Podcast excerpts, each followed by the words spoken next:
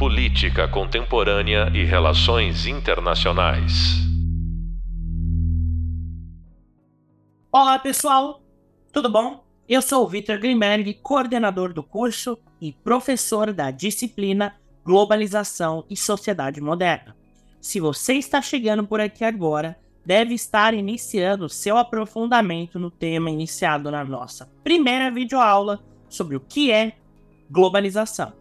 Nesse primeiro podcast, quero continuar algumas das provocações feitas na nossa aula, falando sobre globalismo versus desglobalização. O cenário internacional tem sido palco de debates acalorados sobre a interconectividade global e os movimentos que buscam desacelerar ou reverter esse processo. De um lado, temos defensores do globalismo que enxergam na colaboração internacional a chave para um mundo melhor e mais próspero e talvez ainda mais pacífico. Por outro lado, esses movimentos de desglobalização acabam por emergir em diferentes partes do mundo, clamando por uma volta mais fortalecida da soberania nacional, com uma ênfase renovada nas comunidades locais. Um dos expoentes dessa discussão foi o ministro das Relações Exteriores Ernesto Araújo. Ele, ainda enquanto embaixador, escreveu um texto que foi publicado na revista do Instituto de Pesquisa de Relações Internacionais, intitulado Trump e o Ocidente. Nele, Ernesto Araújo discute extensivamente o papel do então presidente Donald Trump na luta para a preservação de valores ocidentais, já que a própria cultura ocidental mascarada pelo globalismo, estaria se fagocitando. Quando se assumiu o ministro, em 2019, ele deu uma entrevista para o canal Brasil Paralelo. Iria passar para vocês um trechinho dessa entrevista em que ele discute justamente sobre o que ele entende ser uma denúncia ao globalismo. Vamos ouvir? Um termo que surgiu no debate público a partir de alguns influenciadores americanos e aqui no Brasil através do professor Olavo de Carvalho é globalismo. A denúncia do que seria o globalismo, que basicamente se resume em agentes de representação notável com interesses de organizar órgãos supranacionais que intentassem um governo global. O senhor concorda com essa interpretação? O que o senhor entende por isso e que agentes são esses? É, eu acho que isso é parte da, do globalismo. É, é, eu acho que um, é, é, essa maneira de ver o globalismo é um pouco, é, ela leva a uma, algo um pouco limitado, quer dizer, de ver o globalismo apenas como a, a tentativa de criação de instituições globais ou de usar as instituições globais para influenciar nos países. Isso é parte da coisa. Eu acho que o, o mais grave, digamos, do, do globalismo é, é na, na mente e no pensamento, né? Eu acho que o globalismo ele é, é perigoso porque ele é sobretudo um sistema de pensamento de antipensamento. Né? É, é, eu vejo o globalismo muito como uh, o processo pelo qual uh, a ideologia marxista, a partir do começo dos anos 90, sobretudo a partir do, mais ou menos do ano 2000, ela penetra na, na, globalização econômica e faz dela o veículo da, sua, da sua propagação. E então, justamente através da globalização, começa a é, entrar com, com, a sua agenda em, em temas como é, ideologia de gênero, em temas como o ambientalismo distorcido e, e outros. É, e, e, começa, sobretudo, a controlar o discurso, né? A controlar o discurso. A, a, dizer o que você pode dizer e o que você não pode dizer. E cada vez o que você pode dizer é menos. É, ocupa um menor espaço. É, então, é, eu vejo mais o globalismo assim, aquela ideia de que é, é, né, o, o, marxismo descobriu que ele não precisa controlar os meios de produção econômica quando ele pode controlar os meios de produção de ideias. Né? Então, é, que é o que vinha acontecendo. E é através desse controle das ideias que é, essa, essa corrente é, começa a capturar instituições, e começa a partir dessas instituições é, é, tentar se é, né, agir para para diminuir justamente as identidades nacionais, as identidades pessoais também, né? Porque, é, no fundo, é isso. É, é parte do problema só é a diluição das identidades nacionais. O fundamental é a diluição da própria identidade do indivíduo, do ser humano, né? e o achatamento do ser humano, é, que, a meu ver, é o projeto marxista. Por isso que é o problema. Então, não é, que, não é que questão de dominação mundial, assim, porque quer que a ONU domine, não é isso. Eu acho que não é isso. É, é, é a utilização de todos os instrumentos para a, a diluição da nação e para o achatamento do, é, do ser humano. Isso é que eu acho que é o, realmente o grave do, é, do globalismo. Né? É claro que a palavra globalismo dá, começa, remete a, a, a essas, é, a essa questão do, dos organismos multilaterais, mas acho que isso é um, é, um instrumento, né? É um instrumento. É, a, a, ordem globalista, por isso que as pessoas falam, onde é que está o globalismo? Claro, não está em um lugar, porque ele é um, ele é um sistema. Ele é um sistema, é, como eu digo, de, de anti-pensamento, que meio que começou a se é, replicar sozinho na, na cabeça das pessoas. É. Fazer necessariamente um juízo de valor sobre a fala do, do então chanceler, acho importante a gente pegar alguns desses elementos discutidos por ele como centrais para o nosso entendimento de onde vem essa construção da ameaça do globalismo. Vejam, é, enquanto a gente percebe o globalismo denotativamente como uma manifestação positiva ou consequente dessa interconexão entre os países, é, segundo Ernesto Araújo, o domínio narrativo do que significa essa interconexão, na verdade, mascara a destruição dos elementos sociais. Ele aponta que existe esse sistema globalista, como ele fala, que leva à destruição das instituições e dos valores, e por isso as pessoas deveriam temer, né? A desglobalização e resgatar valores nacionais, é, como eu estava comentando na minha abertura, seria então uma resposta a essas inseguranças. É, um grande professor e amigo, Guilherme Casarões, num bate-papo com o professor e então deputado Eniose Coquier, tenta destrinchar essa discussão e de fato chegar a uma verdade, por se dizer, se o globalismo é de fato uma ameaça. É, acho que essa reflexão feita pelo Casarões ela é fundamental para entender onde estão as lacunas do discurso das pessoas que pensam desse, dessa maneira alarmista, como o então ministro Ernesto Araújo. Vamos ouvir superchat também agradecer. Boa noite. Gostaria de saber o que é exatamente o que exatamente é o globalismo e por que tantos sentem que é uma ameaça globalista. Esse pessoal tem alguma razão? Eu sei que você gosta de falar é, dessa. Sim, então, né? É. Vamos, vamos, vamos dizer o seguinte: olha, globalismo.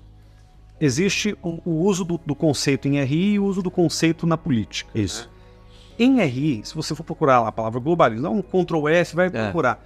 É, é uma palavra muito pouco usada, porque, em geral, os autores que trabalham com globalização uhum. podem usar a palavra globalismo como um sinônimo ou uma palavra muito parecida. Então, por aqui, o Reine Nine, são os dois grandes ali do, do pensamento liberal.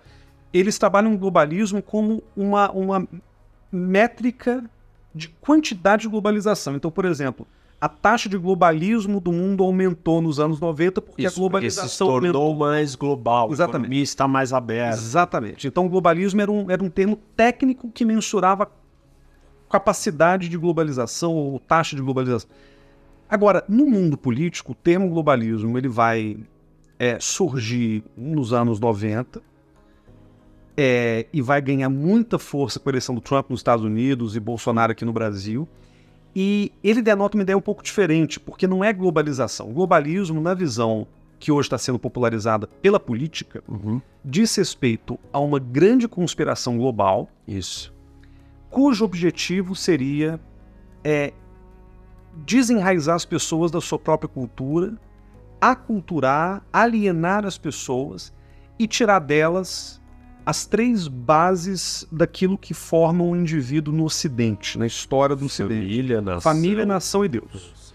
Então, globalismo, em palavras muito simples, é um projeto de aculturação do Ocidente, tirando-lhes os seus três pilares família, Deus e nação, como forma de dominação política. Quem que, quem que quer culturar? Quem quer tirar a família, Deus e nação? As grandes elites financeiras internacionais que, para vender, elas precisam tirar a cultura, para pasteurizar né, o mercado. Uniformizar, uniformizar todo, mundo, todo todo mundo mundo. gosta da mesma coisa, E aí, obviamente, todo mundo defende o nada, tudo é relativo. Exatamente. E obviamente em cima disso vem o comunista, porque o comunista também não gosta de Deus, nem de família, Uhum. nem de nação. Então, é, essa ideia de uma conspiração globalista e comunista, ela ganhou muita força é, nesse discurso de uma extrema-direita que surgiu ou ressurgiu no mundo recentemente, justamente porque é um inimigo perfeito, porque ele, ele não existe de maneira tangível, mas justamente porque ele não está ali, você não consegue vê-lo, ele é muito perigoso e ele gera essa ansiedade permanente. Então, não é o inimigo, não é o Saddam Hussein, não é o Bin Laden, é a ONU, Isso. é, são as elites, é o George Soros, mas o George Soros não está escondido numa caverna no Afeganistão. Ele está ali numa, sabe, numa fundação. Os. Illuminati. Exatamente. Aí começa, aí tem vários níveis de piração, algumas que chegam até a maçonaria Illuminati, Isso, nova ordem mundial, algumas que são mais pé no chão. No que que eu acho que os defensores desse global, quer dizer, quem defende a ideia, a existência do conceito, o que que eu acho que eles têm razão? De fato, a ONU é orientada por valores progressistas, de fato a ONU tem aí uma inclinação desenvolvimentista ou terceiro mundista, porque afinal de contas a ONU tem 200 países quase, E a, maioria, deles estão nessa condição. maioria de defende esse status, tipo de- né? É, agora, eu não vejo nada disso como uma conspiração. O problema, de novo, voltando àquele papo que a gente estava tendo, é a intencionalidade. Isso. É achar que existe, de fato, um telefone, o George Soros liga para o Bill Gates e liga para o Xi Jinping e fala, vamos botar um chip nas pessoas. Eu acho que isso aí já é um exagero. E muita gente, inclusive na pandemia, intensificou essa piração. E, é, um cara lá, tava na, na, na FUNAG, nesse, nesses eventos que o Itamaraty promove, dizendo que o lockdown era comparável a gulag soviéticos e ao local. Você começa uma coisa nesse nível, assim, porque tudo trata dessa intencionalidade que, na minha opinião, não existe. O, George Soros, ele financia, sei lá, uma ONG que defende direitos humanos ou feminismo. Meu, as pessoas financiam coisas. Os irmãos Koch nos Estados Unidos financiam coisas, e tudo bem, e faz parte do jogo, né? Não, eu, eu, eu acho que eu respondi, tem uma resposta. Eu não sei se a gente fez um corte disso, mas se não, vamos fazer. Que eu falo, né, que é possível alguém. É, o- tem um grupo que está dominando o mundo. Meu, você não consegue dominar a sua vida. Você não é dono da sua vida, 100%. Você não faz o que você quer. Você não- ninguém. Imagina você fazer isso com o mundo. Ah, não, mas eles têm muito poder. Ué, mas e daí? O interesse do Bill Gates é diferente do do Soros, que é diferente do Elon Musk, que é diferente do outro. Cada um tem um interesse. Assim, para eles sentarem todos na mesma mesa e concordarem, nem acontece porque eles estão competindo entre eles. Exato. Então, que vi- é uma, uma- é uma viagem isso, assim, tipo, nesse nível, né, de achar que existe esse grupo, que eles se ligam e falam, agora nós vamos mandar todo mundo ir pra cá e todo mundo vai. Você consegue fazer ninguém fazer nada do que você quer. E aí tem dois problemas com relação ao globalismo para a gente finalizar. Problema número um é essa ideia de dividir o mundo entre amigo e inimigo é muito perigosa, né? A gente sabe, isso está lá na teoria política do Carl Schmitt, que foi um grande inspirador do nazismo, inclusive, que essa forma de se pensar política sempre a partir do inimigo, ela é perigosa, porque ela obstrui o diálogo, você não consegue negociar, ela não é democrática, ela não é democrática e tal. Então essa coisa de ver globalismo e ver conspiração em tudo quanto é lugar, isso é perigoso para a própria democracia. E aí tem uma outra questão, que é a gente conhece teorias conspiratórias globais. E você, Rene, sabe tão bem quanto eu que, é, de uma maneira geral, no, no Ocidente, elas vão bater no antissemitismo. Ou seja, em algum momento vai ter um judeu que é culpado da, né, da, da, da história toda. Os judeu. judeus, é, Barão de Rothschild, Rene, entendeu? Em algum momento alguém vai chegar e vai dizer, olha, tem um judeu... Eu tenho, eu tenho, tem uma vez, alguém me fez uma pergunta aqui. Pra quem eu verdadeiramente trabalho? Isso, pronto. Então, esse tipo de, de, de piração, ele, ele tem, não, não de maneira escancarada, mas sim velada, um lado potencialmente antissemita. Que nos Estados Unidos, por exemplo, os supremacistas brancos, que são muito dessa teo- teoria do globalismo e tal, é, eles são antissemitas abertamente. Sim. Então, o problema do Soros é ser judeu, depois é o resto. É, aqui no Brasil, eu acho que isso ainda não está assim. Não, dizer, essa tem uma coisa relação, meio né? filo-israelense. É. Hum, mas, de novo, é o potencial. É, é- é você muito rapidamente sair da teoria genérica da conspiração e botar a culpa em alguém e esse alguém é por uma religião, por uma etnia. Então, esse é um problema que eu vejo real e que tem muita gente que apoia e que né, nutre essa piração que talvez não veja isso acontecer, mas não veja, mas depois está se juntando e concordando e se tornando também, né, um antissemita, claro. ou sei lá o que. Então, uma das principais questões trazidas pelo Casarões e pelo Eni é justamente o fato de que existe uma certa simplicidade nessa abordagem e a simplicidade ela é condizente com uma resposta mais compreensível, né? Quando a gente considera este cenário em que existem inseguranças advindas da globalização, todas essas transformações são legítimas. É, quando a gente fala sobre essa homogeneização da cultura, lógico que a gente não está falando do, de uma massa inidentificável que vai tirar toda a personalidade das pessoas. Mas a gente fala, sim, sobre o avanço de uma cultura sobre a outra e como poucos elementos plurais são incorporados a essa massa. Né? A gente vê uma homogeneização, inclusive excelentemente discutida por Gilles Lipovetsky e Jean Sarrois no livro Cultura Mundo.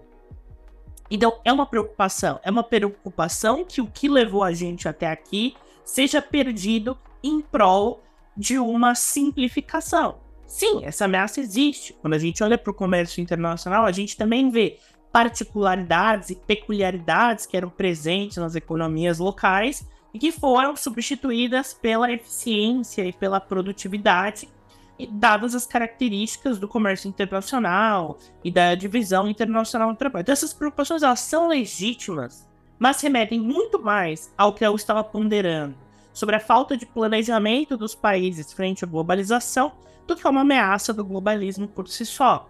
É, no que toca às teorias da conspiração, eles também foram muito felizes em dizer que as pessoas ignoram praticamente todas as características marcantes do capitalismo, que é a macroestrutura onde a gente está inserido.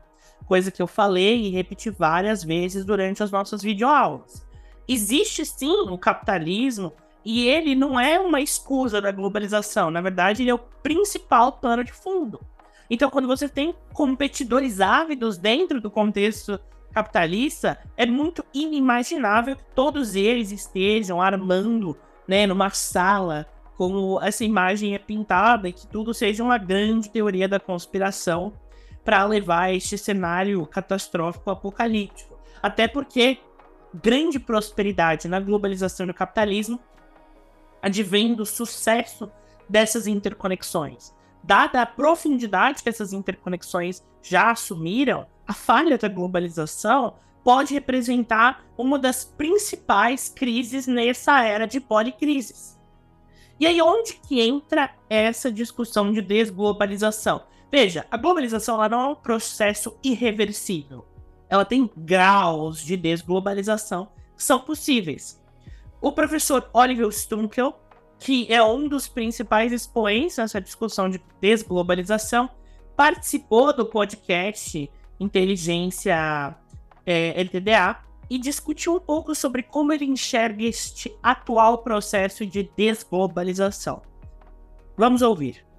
Entramos nessa fase de, vamos dizer, desglobalização, mas em parte também porque havia nos anos 90 um otimismo de que a globalização resolveria todos os problemas, é, que hoje não tem mais. Né? É, é, porque é evidente que a globalização não resolve, ela aumenta a desigualdade, ela dificulta em, alguns, em algumas áreas combate contra a mudança climática, porque os padrões de consumo Elas no Ocidente não calaram. são sustentáveis. É.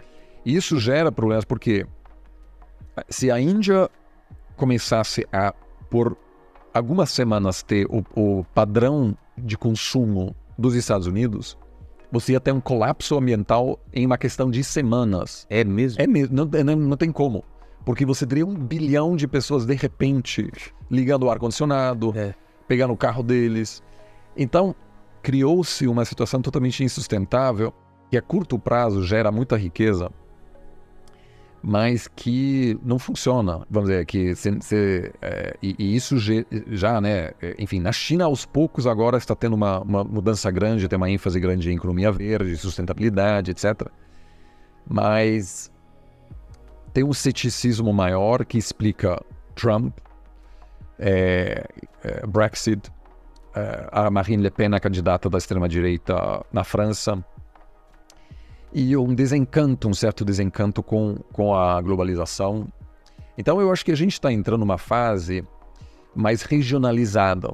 Então, e o que quer dizer isso? Por exemplo, a Apple, que produz seus iPhones na China, começou a produzir seus iPhones agora na Índia também. Por quê? Produzir iPhone na Índia é mais caro do que na China, mas a Apple sente que lá na frente o Trump pode voltar, algum futuro presidente americano pode dizer: você quer produzir na China, beleza, mas você não vende mais esse produto aqui. Ou vou colocar um, uma taxa. Uma taxa 100% é absurdo. viabiliza. Então, é, antigamente se falava em offshoring, né? Você é. leva a sua produção para algum lugar lá longe porque é mais barato. E é, é, engraçado porque as multinacionais antigamente não se importavam com a política internacional. Eles não queriam saber porque não impactava. Hoje, qualquer grande empresa contrata analista geopolítico. Porque quer saber qual a chance da gente ter uma guerra comercial entre esses dois países, qual a chance desse país entrar em guerra. Caramba! Então, em vez de. A, a palavra da chave nos anos 90 foi eficiência. Né? Você quer. Cada assim, detalhe. Você consegue mais... produzir aquele celular com, por um centavo mais barato nessa, nesse país, aí você vai lá. Já vale a pena. Vale a pena. Hoje é resiliência. Então a, a empresa se pergunta: quais são os, as 10 crises geopolíticas que podem acontecer e como cada um no futuro próximo impacta. Porque se a minha cadeira de, de Fornecedor. fornecedores é, é vulnerável e se um desses caras falhar, é na cadeia, o negócio acabou, inteiro, é, colapsa, né? Exato. É muito interessante. Então, o que que isso faz? As, os produtos serão mais caros, né? Por quê? Porque a, o, o iPhone da Apple na Índia tem uma margem menor mas ela produz lá porque ela acha, a, a Apple acha que a relação com, é, política entre a Índia e os Estados Unidos é mais estável. Entendi. E ela acha que o risco de uma ruptura entre a Índia e os Estados Unidos. Ou a, ou a Índia entrar no conflito. Com... É muito pequena. Por quê? Porque os Estados Unidos. Não é que os Estados Unidos gostam da, da Índia mais do que da China.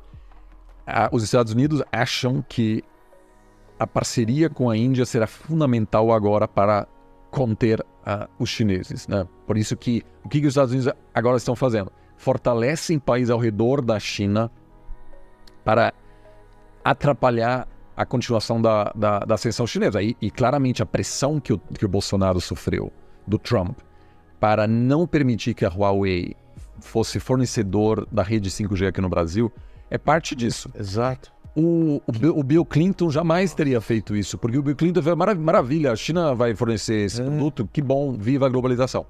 Hoje já mudou, então é, é, os Estados Unidos não quer porque é, quer, vamos dizer, combater a liderança tecnológica é, chinesa. Mesmo que tenha um preço econômico alto. Todo mundo sabe, se o Brasil, assim, para o Brasil não faz o menor sentido cortar a Huawei. Claro. E acabou não fazendo. Tanto, e muita gente fala, ah, o Bolsonaro fez tudo que os Estados Unidos queriam. Não. Até é possível que o próprio Bolsonaro queria banir a Huawei, mas o sistema político brasileiro falou, não, gente, para que, que a gente vai tirar os caras, a, a, a construção da rede vai ficar mais cara. muito mais cara, não dá. A gente vai pegar essa empresa.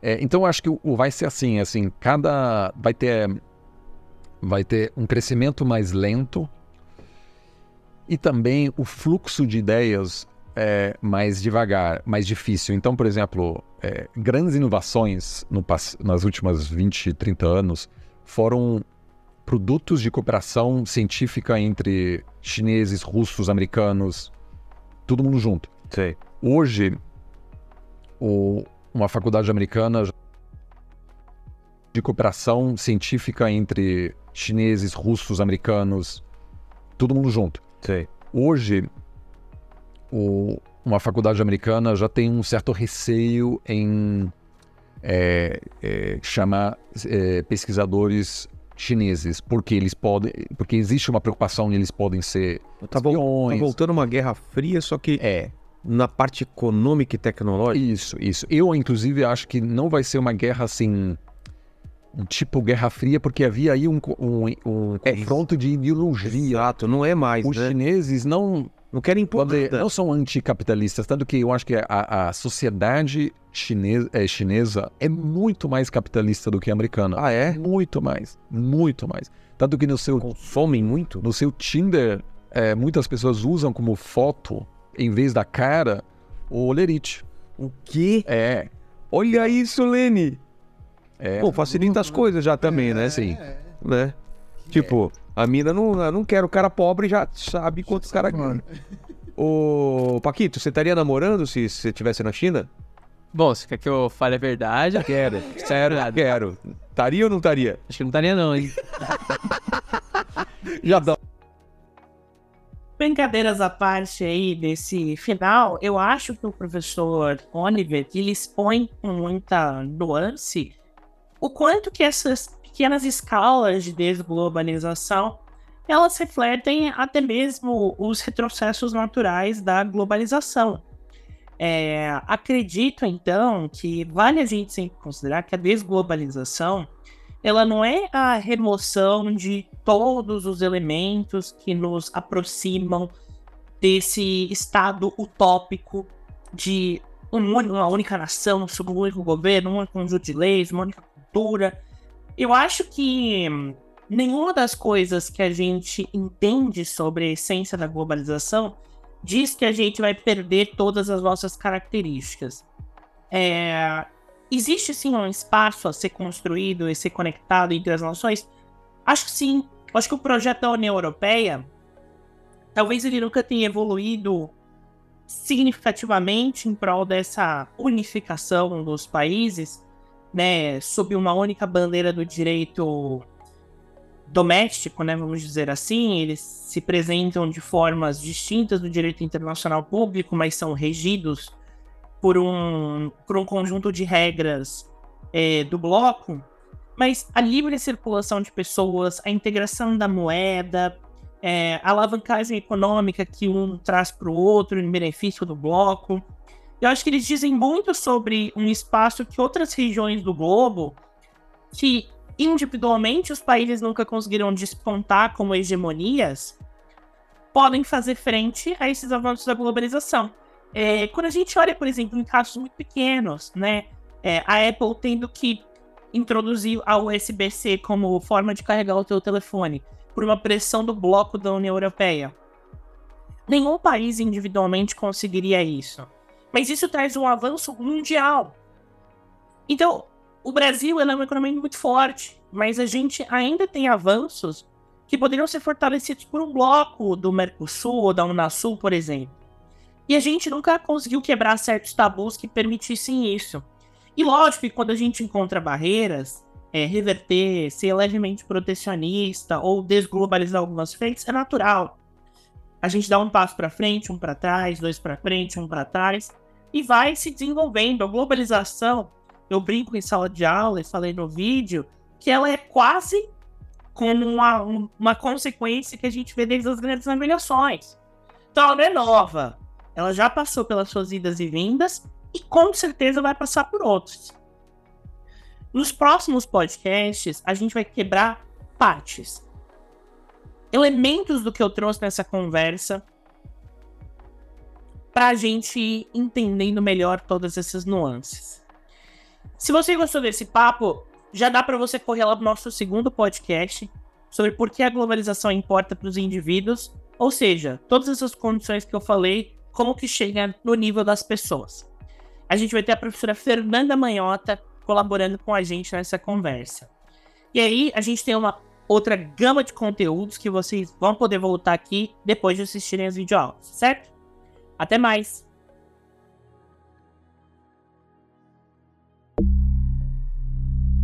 Política contemporânea e relações internacionais.